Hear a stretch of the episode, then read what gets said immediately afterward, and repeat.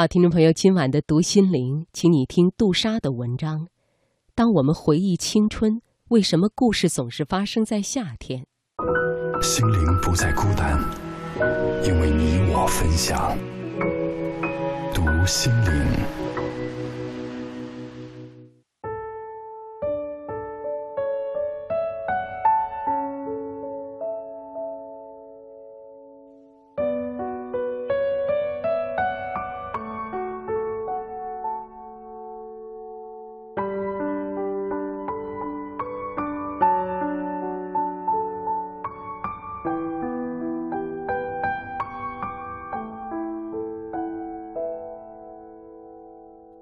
我怕冷，怕极了，但对于热，好像没有什么太过强烈的反应。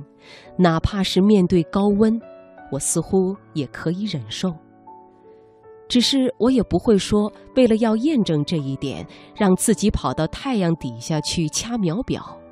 但我确实不怎么出汗，这可能和我的汗腺不发达有关，也可能因为我不太爱运动。同样。我也没有通过大量运动去证明这一点，所以这两者有着鸡生蛋还是蛋生鸡的意味。我唯一可以确定的是，我确实不怎么喜欢待在空调房里，除了它容易滋生细菌，让人抵抗力下降，亦或是引发我的偏头痛之外，那就是。它让我原本就不怎么出汗的人生，变得与“大汗淋漓”这个词渐行渐远。所以，如果只有我一个人在家，我通常不会开空调，而是打开窗户和房门，让季风越过它们，为我送来短暂的清凉。因为在我看来，空调房里没有夏天，而我喜欢夏天，也怀念夏天。夏天就应该是你洗完澡之后，瞬间又立马浑身湿透。你也许会抱怨，想要去再洗一遍，但又觉得不出汗的夏天根本不能算是夏天。正是因为汗水让夏天的西瓜变得更加甘甜，你也才能在运动之后享受到冰镇饮料的酣畅。也因此。我们才敢于冲进瓢泼大雨中淋个痛快，感受肆无忌惮的青春。我们在夏天的炎热中寻找树荫，在树荫下发生各种各样美妙的故事。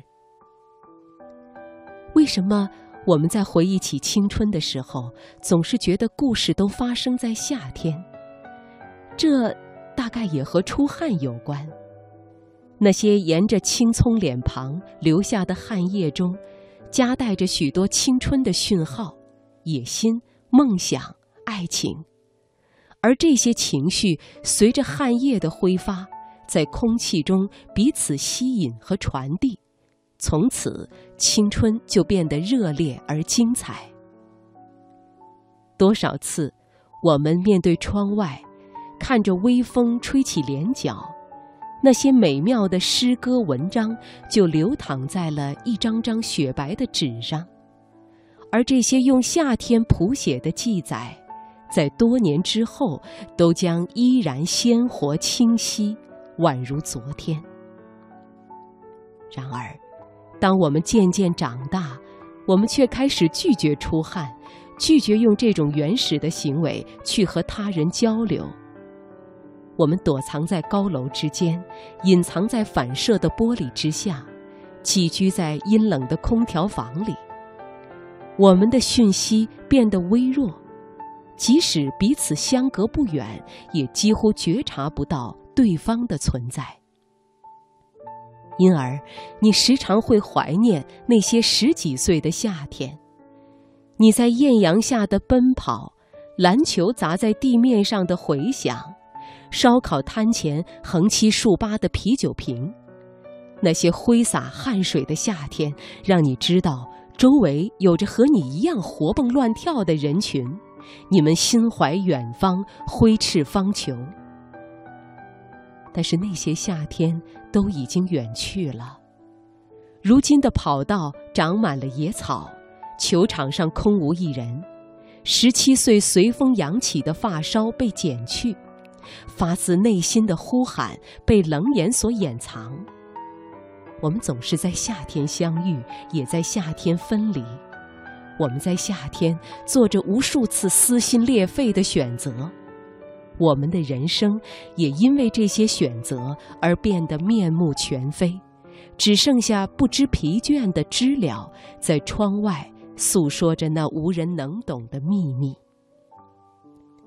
而现在的夏天，只剩下敲击键盘的哒哒声。